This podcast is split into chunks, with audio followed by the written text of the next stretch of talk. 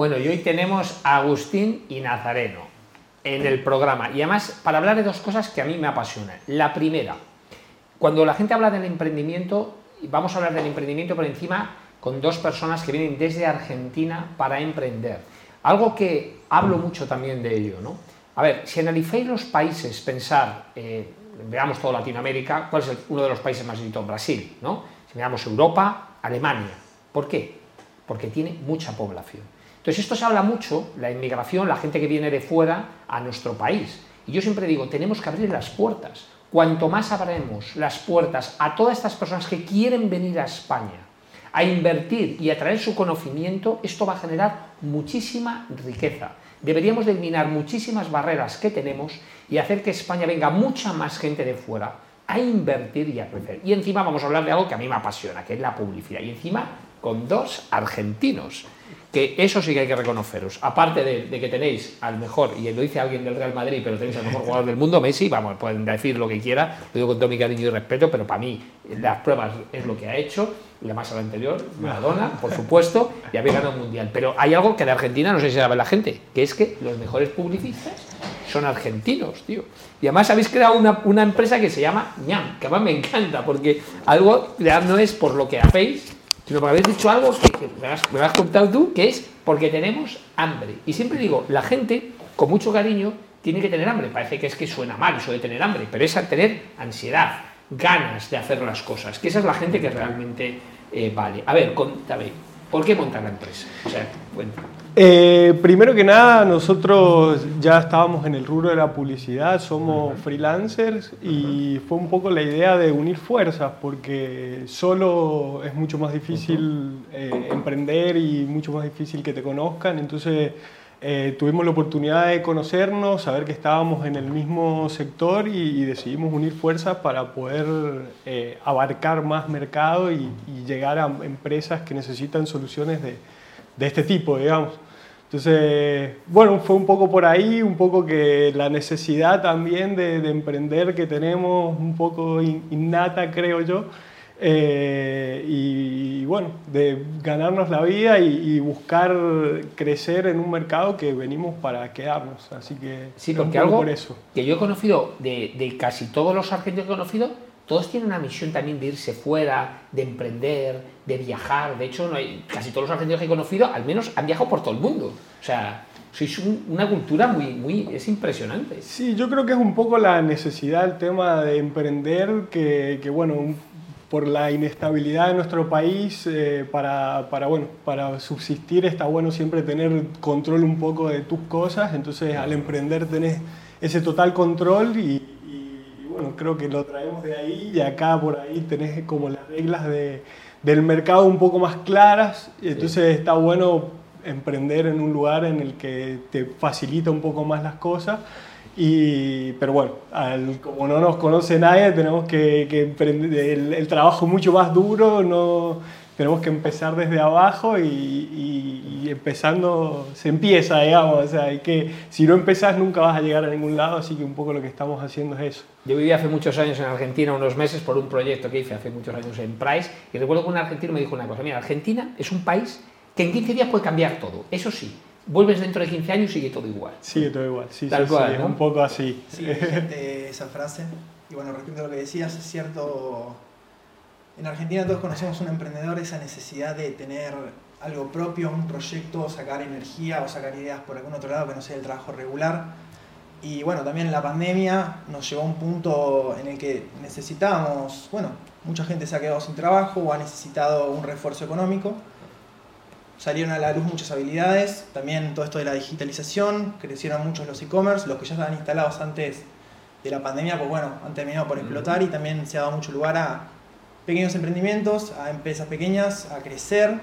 Y también a personas como nosotros que nos dedicamos a la creación de marca, a la creación de imagen, estrategias, marketing, publicidad en general, nos da la posibilidad de abrir un mercado también dentro de la gente que está dando sus primeros pasos.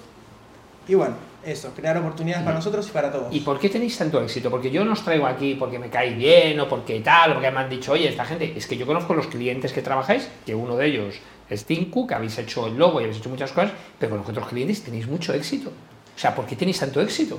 Bueno, lo que nosotros tenemos principalmente es que no le tenemos miedo a nada. La verdad es que cuando un proyecto es más grande puede ser más intimidante, pero también te da la posibilidad de aprender o de crecer o de necesitar incorporar herramientas o equipo para poder, bueno, poder brindar las soluciones que el cliente necesita o nosotros creemos que tiene que, que encarar. Así que eso, cada posibilidad que tenemos en realidad la vemos como una posibilidad de crecer. Muy bien. Oye, y una pregunta de hoy voy contigo. ¿Y por qué los, o sea, decir, porque igual que es los italianos en diseño son los primeros del mundo, o sea, a mí con todo el cariño y respeto a todo, pero ¿por qué los argentinos sois tan buenos en publicidad? Porque eso sí que es, eso es verdad. O sea, cualquier director de publicidad que que se precie es argentino. Eh, sí, la verdad que no, no, no, sé muy bien por qué. Yo creo que tiene que ver con un tema de recursos que nos arreglamos con lo que tenemos. Entonces, mientras podamos juntar los recursos necesarios para llegar a un fin, lo hacemos con lo que hay y medio como, como se dice, lo atamos con alambre y vamos para adelante y, generalmente con, con, más recursos se pueden hacer mejores cosas, obviamente, pero las soluciones más simples son las que más impactan a nivel creativo, digamos. Entonces, por ahí ese, ese tema de, de, la simpleza en las soluciones es lo que más llama la atención por ahí y que más destaca en, en, el resto del mundo. Me encanta eso que has dicho porque si algo os puedo aportar es que mi tesis es de cómo funciona el cerebro y algo que explico mucho, que el cerebro le encanta lo simple. O sea, lo complejo no. Y el ejemplo es Google. Claro. La página web más vista del mundo es un logo, una caja y dos botones que, por cierto, de la derecha la gente no sabe para qué van. Es alucinante. La cosa más tonta del mundo y la gente va ahí. Sin embargo, la gente hace una app o hace una cosa o una publicidad llena de palabras, de cosas y digo, uff, uff, uff yo me pongo un ejemplo, tú sales del metro y te dan una, tarjeta, te dan algo lleno de cosas, de información ahí que tú la ves y dices, ¿esto qué es? No la lees, la tiras. Pero sin embargo hay una que, que la lees. Te dan la tarjeta y pone, compre oro y el móvil. Es una tontería, dices, pero, pero te la han puesto, compro oro. Oye, te ha comunicado todo lo que tenía que comunicar, pone un móvil y ya está, ha logrado el objetivo. Toda la información que querías es la que está, la que está ahí, es un poco eso, tratar de lograr, de transmitir un mensaje de la forma más simple posible para que quede grabado y no, no se diluya el mensaje en el camino. Y oye, una pregunta que yo suelo hacer, que yo, no es que sea polémico, es que yo soy realista. Y algo que me sorprende mucho, leo con todo mi cariño y respeto, os digo desde mi punto de vista. Sigo sin entender a día de hoy cómo las empresas pueden invertir en pop-ups o cuando estás viendo un vídeo de YouTube que de repente te salta la publicidad. O sea, yo de repente quiero leer algo, entro en Internet y me sale algo que me está molestando. O sea, yo siempre digo, no sé, si fuera Coca-Cola, yo haría pop-ups de Pepsi para fastidiarles, porque es verdad. O sea, te están fastidiando, estás viendo algo y ¡pum! te molesta. ¿Por qué hacen eso?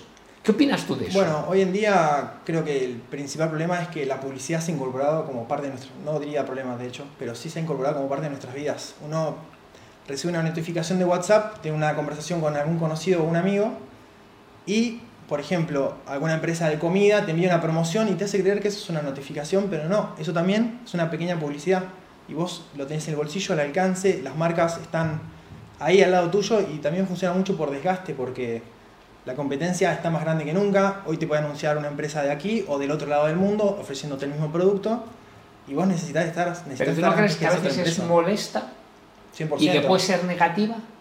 100%, pero al final lo que necesitamos es que nos vean, que nos conozcan y que en el momento que hagan la compra piensen en nosotros. Déjame hacer una reflexión, o sea, es decir, habrá grandes empresas que te digan, bueno, yo mando 100.000 100 mails, por ejemplo, yo sé que 60.000 se van a enfadar y le va a molestar, no le va a gustar mi idea, pero a lo mejor hay 40.000 que van a abrir y alguno compra. Y entonces, ¿es así? Y nosotros estamos buscando a uno de esos 40.000, porque al final lo que nos importa es pero molestéis a 60.000 así se abarca más. Lamentablemente la publicidad es así, antes era más masiva y nos abarcaba a todos, hoy en día tenemos muchos estudios, muchos números a disposición que nos permiten fijar cada arquetipo de cliente y apuntar de una forma muy certera. Sí, es cierto que ahora con las tecnologías eh, se hace una mucha más segmentación y se mira. Pero en concreto, yo de verdad hay dos cosas que sigo sin entender: los pop-ups famosos y la publicidad cuando estás viendo algo. O sea, es decir, sigo sin entenderlo. Es que la publicidad siempre apareció cuando estábamos viendo algo. Ahora la verdad es que los botones de saltear nos dan un poco más de ansiedad, necesitamos ver cómo ese cronómetro baja para poder esquivar la publicidad y volver a lo que nos interesaba. Pero bueno, es parte del sistema en el que estamos ahora y lo que nosotros hacemos es adaptarnos, utilizar esas herramientas para poder, bueno, brindar soluciones, brindar cualquier tipo de ayuda que podamos a cualquier persona que lo necesite. ¿Y qué opinas tú del marketing de contenido? Porque claro, la gente hay dos maneras de hacer publicidad. Una es generar publicidad, hablar de tal, o generar contenido. Cuéntame cómo ves eso. Yo lo veo como algo mucho más orgánico, que por ahí, o sea, si bien no es tan masivo, apunta más a un nicho, eh, es más orgánico y más preciso a la hora de comunicar. Es mucho, no sé, lo veo como más fácil, eh, no fácil entre comillas, pero más fácil la segmentación, digamos y de transmitir un mensaje más preciso a la, a la persona que, que, que, le quieres dar de ese contenido. Eh, creo que, que, es lo que se viene, es lo nuevo, el tema de la generación de contenido y de, y de elegir un público no lo más abarcativo posible, sino lo más eh, en, en, nicho, digamos, más preciso para poder hacer publicidad más certera y, y comunicación más certera y que te conozcan marcas que realmente te pueden ayudar a cambiar tu vida o, en cualquier aspecto de tu vida. ¿Pero tú crees que la marca es tan importante, la comunicación? Sí, es lo más importante me parece, porque cuando vos querés, cuando vos tenés una idea, la forma de comunicarla dice, dice todo, o sea, de cómo, cómo una persona percibe esa marca tiene que ver con todos los puntos de contacto que tiene esa persona con la marca. Entonces, si vos en uno de esos puntos de contacto fallás con el mensaje, el mensaje no termina siendo el, que vos querés transmitir. Entonces, pensarlo estratégicamente así y tratando de, encontrar todos esos puntos de contacto que tiene tu marca con el cliente, te va a hacer que el mensaje sea más preciso y, que tu idea se lleve a cabo de la forma que, que querés realmente hacer. porque ahora lo que estamos viendo es que las, las, marcas no solo interactúan en el momento de la publicidad, hay un previo, un momento y luego todos los, lo que llaman los touch points, que son los momentos en que interactúas con esa marca. Incluso los olores, incluso la música del lugar tiene que estar pensada con un mensaje más global de, de qué quiere comunicar la empresa y a dónde quiere llegar con, con su mensaje. Entonces sí, hay que pensarlo de una manera integral y eso es un poco lo que hacemos, a pesar de, de, de que haya proyectos más chicos, proyectos más grandes, tratamos de verlo de una forma más integral y de, y de, de ayudar a, a, que sea más precisa esa comunicación y que bueno, que no esté tirando dinero por hacer algo que repetitivo, sino por, por un mensaje preciso y, y, que bueno, que comunique la idea que, que, realmente el emprendedor o la persona o la marca quiere comunicar. Y luego fíjate, habla tu compañero una cosa, me encanta, habla de los cinco sentidos. Eh, hay unos que son muy evidentes, ¿no? La vista, todo el mundo, oye, te entrar por la vista, pero tú cuál añadirías que crees que la gente cree que no es tan importante y sí es importante en una marca? Quitado la vista, que es obvio, ¿vale? Sí, sí. Probablemente bueno, todo el mundo la diría. La hoy primera. en día lo que estamos viendo nosotros, sí. y tal vez lo habrás visto vos de alguna manera más sutil, es el oído. Ahora las marcas están empezando a incorporar sus propias notas musicales, un pequeño sonidito, una uh -huh. pequeña melodía. Necesitamos, como bueno, como hablamos recién, o sea, estamos sobreestimulados pero tal vez con la vista, tal vez con, tal vez con el tacto, pero bueno, de a poquito nuestros cinco sentidos van a ser completamente abarcados de una forma u otra por la publicidad. Hoy en día se encuentran cada vez más maneras, tenemos la realidad aumentada en la que una persona directamente puede sumergirse en un comercial o en cualquier otra situación. Las marcas necesitan innovar y bueno, encontrar un camino por otro de los sentidos que no sea solo la vista parece... Pero mira, yo, yo os voy a lanzar una de los dos, que esta es muy buena, ¿vale? De la realidad virtual, yo creo, o sea, es decir, creo en las nuevas tecnologías, me parece muy bien la realidad virtual, pero macho, yo soy más de tocar. Entonces, ¿dónde está ¿Invertiríais en todo real y virtual o crear tiendas que la gente pueda tocar tu producto? Y es bueno, depende del producto. Depende del producto. Evidentemente. Esto sí, es, sí, sí, la pregunta está mal me da porque, claro, no es lo mismo ropa, que no es lo mismo que compres un bolígrafo que prácticamente te da igual un bit que no hace falta ni verlo en tres dimensiones. Estoy totalmente de acuerdo. Mismo, por ejemplo, los olores en el shampoo, eh, uh -huh. se hace que hay que abrirlo y olerlo. O sea, no se sella el shampoo justamente porque es un producto que se compra por el olor más que nada. Entonces, bueno, hay productos que, que sí involucran otro sentido pero no sé, para mí el tema de la realidad virtual para eh, acelerar reuniones y ese tipo de cosas me parece muy bien. Eh, en tema de consumo de contenido también es algo que se está experimentando, pero no, no estoy muy seguro de, de, qué va a suceder más adelante. Y en experiencias de compra sí se puede llegar a meter eh, eh, muy fuerte en ese sentido. Y, con el tema del metaverso y, y las criptomonedas por ahí es algo que, que, bueno, que hay que tenerlo en cuenta porque es lo que se viene. Y, bueno, y hay que estar preparado a, adaptarse a esas nuevas tecnologías porque si no, no quedamos atrás. Por supuesto, pero ¿no crees que se está abusando un poco del metaverso, de estas cosas? Yo es que soy un poco escéptico, a lo mejor, y no es que no crea las nuevas tecnologías, yo soy muy práctico. O sea, es decir, si a mí me demuestras que viendo un piso en tres dimensiones lo voy mejor que ver virtual, me está claro que si lo veo en tres dimensiones en caso puedo hacer una preselección, pero luego que reverlo, ¿no? Pero ¿no crees que están las empresas abusando de lo que es las tecnologías y que se están perdiendo un poco la parte final?